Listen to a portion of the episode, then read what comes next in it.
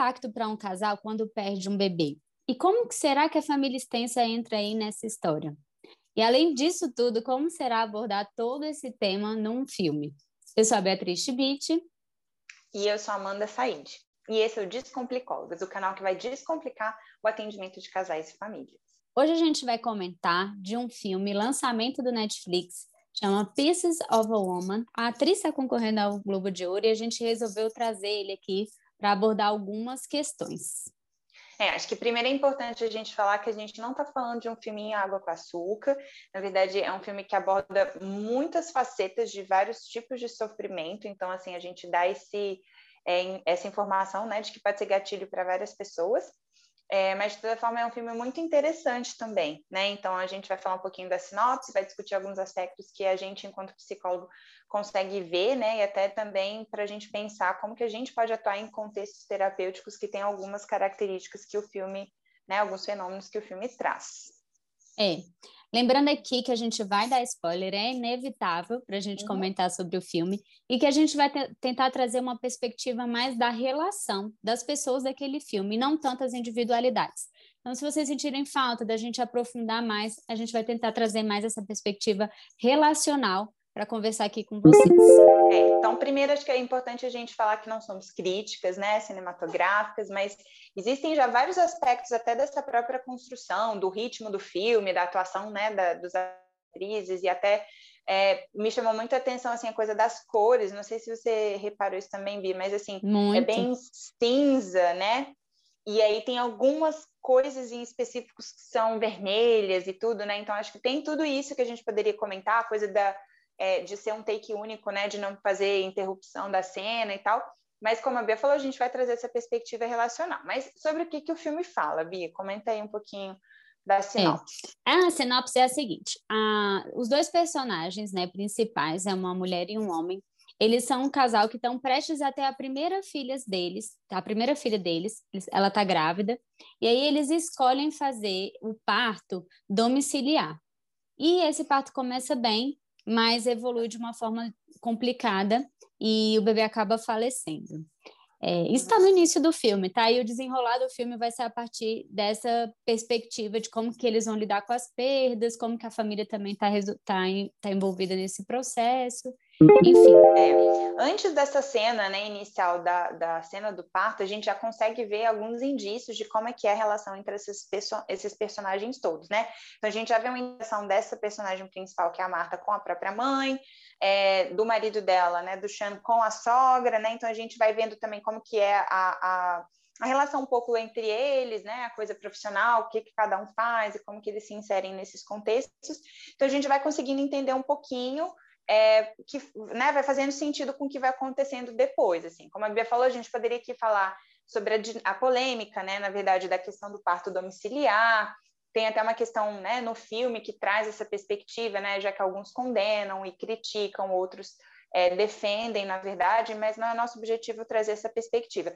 Quem, inclusive, tiver mais interesse, tem um podcast que é só sobre cinema, a gente vai depois deixar aqui discriminado direitinho, mas que tem a participação de um, de um médico obstetra que vai comentar exatamente essa parte ali, né, da, do parto domiciliar. Mas acho uhum. que um uhum. primeiro é, ponto né, que a gente pode comentar, e que a gente também falou no livro anterior, né, então percebam como a gente valoriza isso, é a própria questão da rede de apoio. Então, nesse filme, é, tem uma grande é, contribuição, na verdade, até negativa dessa rede de apoio, porque a gente vai percebendo como que muitas vezes a ausência desse apoio é um fator de risco, né, para lidar com o luto, né, nesse caso em específico, para lidar com o luto. É, e não só a ausência, né, Amanda, mas como que essa rede de apoio funciona, porque a gente sabe, quando a gente está falando aqui de rede de apoio, ela é tanto familiar como social, né, a gente sabe como essas relações eram estabelecidas anteriormente, vão ter um impacto nesses momentos de perda, de crise, enfim. Uhum. Então, por exemplo, ali no filme, é, tem aquele momento que a mãe, é, ela, ela meio que questiona a forma como a filha está lidando com o luto, assim, né? Que ela não está correndo uhum. atrás, que ela não, né? Assim, que ela não está lidando muito bem. Essa na, falta na, na de... avaliação da avó, né? Da assim, avó, da... Da, da, da avó. Essa relação aí de uma certa falta de apoio, né? Que não tem, né? Não tem uma tolerância em relação a essa diferença que elas têm aí para lidar com, com essa questão do luto acaba muitas vezes atrapalhando, na verdade, né? Porque nesse momento o que ela precisava mesmo era do suporte da mãe, mesmo com todas as diferenças desse suporte que ela precisava, né? Sim, isso talvez já mostre um pouco de como que é, né, como que foi construída a relação delas no sentido de coesão e de diferenciação, né, que são conceitos que a gente vai, já trouxe aqui em outros momentos, ou seja, quanto que essa filha consegue tomar decisões ainda que divergentes do que, que a própria mãe considera adequado, né? Então, para a mãe, o fato dela estar, tá, por exemplo, é, questionando ou é, considerando a possibilidade, né, de fazer a doação do corpo, né, da bebê para uma escola de medicina fazer né, estudos, investigações, enfim, pesquisa, é algo absurdo, né? E aí ela questiona isso. A gente sabe que muitas vezes as mulheres sofrem várias violências obstétricas ao longo da, né, de todo esse processo aí da maternagem, mas nesse caso também há muitos relatos de como que essa rede às vezes interfere de forma a desqualificar mesmo né, a decisão dessas mulheres, como se elas não pudessem decidir, como se elas não soubessem decidir. E a gente sabe uhum. que as uhum. mães irão errar, né? Isso, na verdade, não é uma questão, mas a questão é que, como a gente, enquanto psicólogas, né, pode, podemos é, valorizar e dar segura, contribuir para dar segurança a essas gestantes ou as mulheres que pensam em fazer isso um dia, no sentido delas terem segurança das decisões e delas também pensarem como é a relação delas enquanto filhas, para que isso é, impacte o menos possível ou, ou impacte positivamente quando elas deixarem de ser só filhas e se tornarem também mães. Sim. É, um outro ponto aqui que a gente percebe, que é um conceito também que a gente traz, que é a questão da flexibilidade, flexibilidade da família para se reorganizar após a perda. A gente teve um episódio que a gente falou de luto, de, de perdas e tal, então quem quiser voltar lá vale a pena.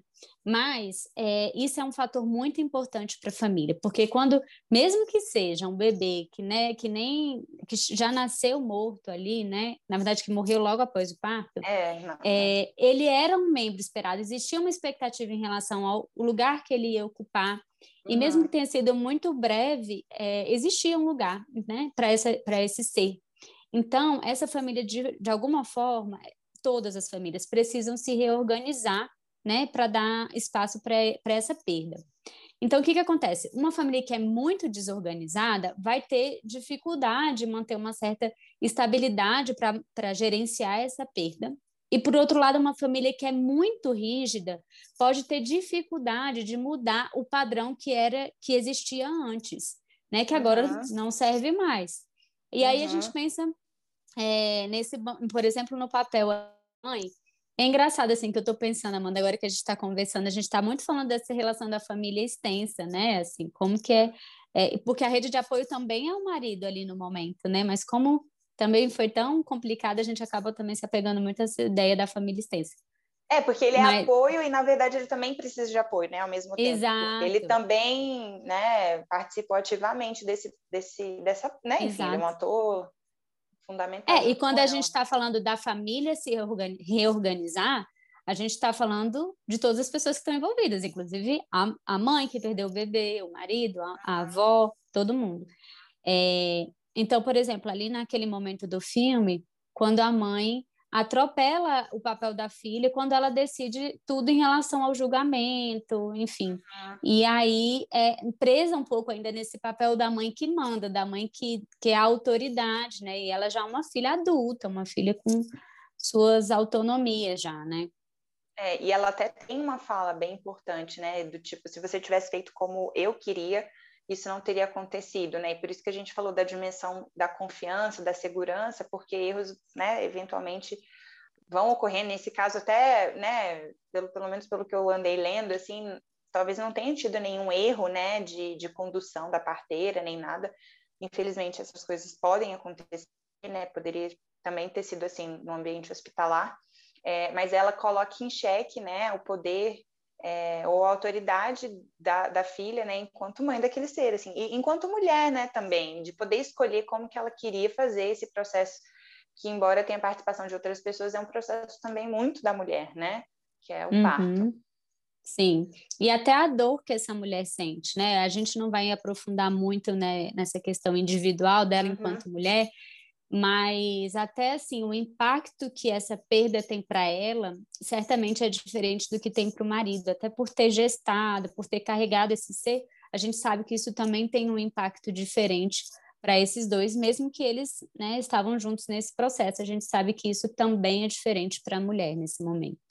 Sim, e aí trazendo ainda essa questão da rede, né, é, é, tem muitos aspectos transgeracionais, né, ou seja, de várias gerações anteriores, que comparecem no filme e que é, também é algo que a gente sempre valoriza, né? A gente já falou sobre a ferramenta do genograma e é um pouco com essa também possibilidade de desvendar segredos, né? Da gente também lançar luz às questões que são difíceis e possivelmente traumáticas que são abortos, que são falecimentos precoces, né, questão de uso ou abuso de substâncias químicas, suicídios, né? Às vezes isso não é trazido de forma espontânea, mas o genograma pode favorecer. No caso do filme, a mãe, né, da, da atriz principal, da Marta, ela tem uma hora que ela também joga um pouco assim, né, é, de forma é, meio impulsiva, como é que foi o parto dela, né, e como que o peso disso, dessa herança, também está nos olhos dela, né, na forma como ela visualiza o que, que aconteceu, no sentido de ser forte ou fraca, né.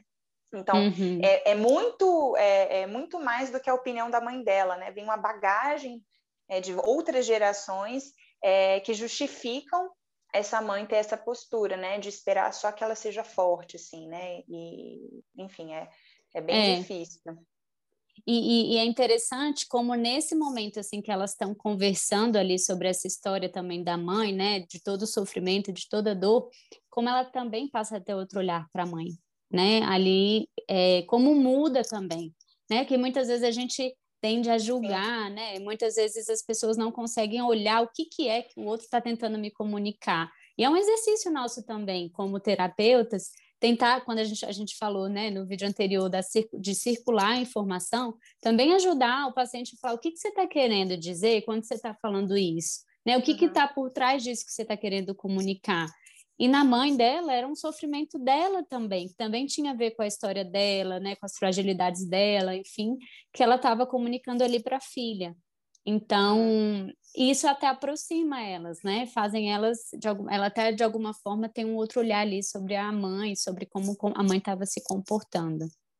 E aí essa questão que você começou a mencionar da comunicação, ela é essencial para a gente pensar a relação desse casal, né, que aparece no filme, assim, que na verdade foi quase completamente ausente, né? Ainda teve um outro diálogo ali, mas é, quando a gente está falando de um processo né, doloroso como esse, a gente precisa que a comunicação aconteça ainda mais, né?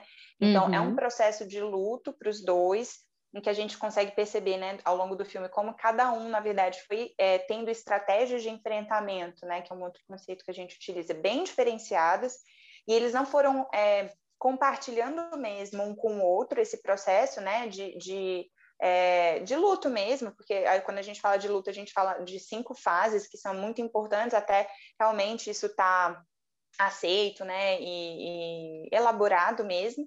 Então, eles fazem esse processo de forma quase independente, sem nem dizer, né, ou questionar, ou, ou, solicitar a participação do outro. E é por isso que muitas vezes, quando a gente fala desses eventos traumáticos, né, a gente lembra da, da, do resgate da dimensão conjugal como algo que pode favorecer a continuidade da relação.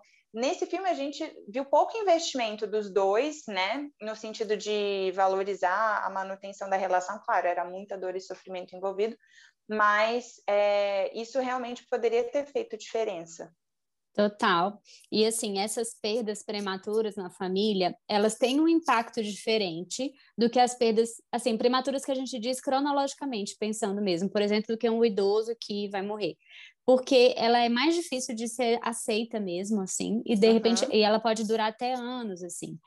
E quando essa comunicação aí entre o casal, né, entre os familiares, ela é mais aberta em relação a isso, isso facilita esse processo de recuperação. Né? E, e também, por outro lado, os segredos, os mitos, os tabus em volta disso, eles interferem muito nesse momento.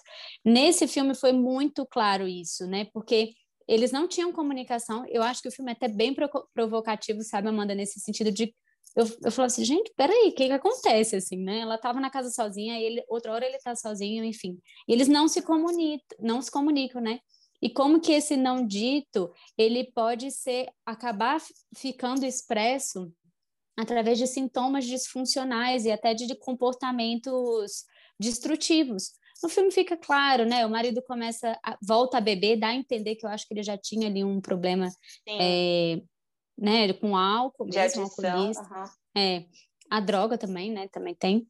Enfim, e, e aí começa a aparecer ali esses sintomas, esses comportamentos destrutivos. Também tem a questão da traição que aparece aqui, né? Tudo isso por uma falta completa de comunicação ali entre eles, de compartilhar. Outro exemplo é a parte quando essa coisa da doação do corpo do bebê, ela decide o que ela quer fazer ali com o corpo e o que ele acha, o que ele deixa de achar. Não uhum. importa, assim, né? É, com toda a dor que ela tem. É, e é por isso que quando a gente está falando de comunicação, né, e eu acho que um parênteses aqui é que muitas pessoas falam assim, ah, falem, falem sobre comunicação, falem sobre comunicação.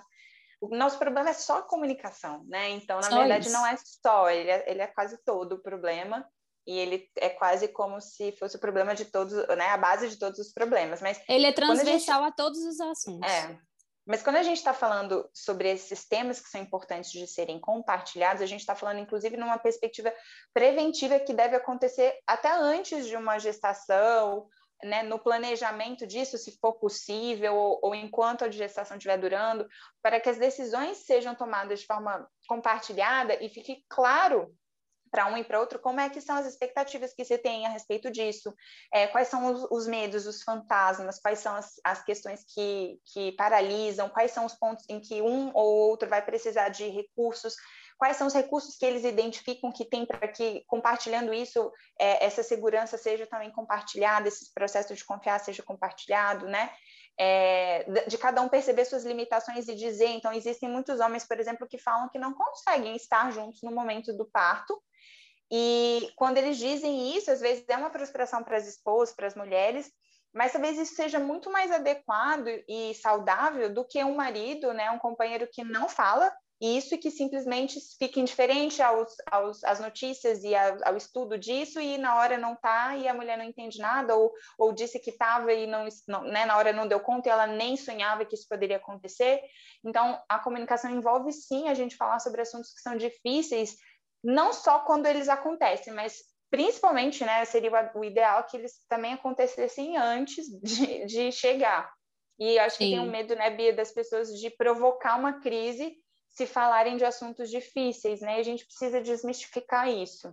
Sim. A gente tem que conversar. Tem que conversar, porque tem medo de que vai acabar o relacionamento se conversar sobre aquilo. Uhum. E aí, se não conversar, que fica mais difícil mesmo. E até isso, assim, com quem que eles vão contar também, né? E aí tem essa coisa da relação do marido com a sogra também, é. que ali é uma que, que interfere na relação deles totalmente. Sim. Enfim, e que é um então segredo então... em certa medida, porque ela fica sabendo pela mãe, não por ele. Exato, exatamente. Pela irmã também, eu acho. Pela irmã. Então, acaba sendo aí muitos, muitos fatores aí que são importantes de serem conversados, compartilhados. Nesse momento, inclusive da chegada de um filho, a gente já falou inúmeras vezes como isso é uma crise no casal. Uma, um uma outra questão realmente é que a perda de um filho é um risco maior para a separação do casal também. Então, a gente sabe que esse é um momento de muitas mudanças e que, pensando preventivamente, a gente precisa sempre conversar e deixar é, o mais claro possível.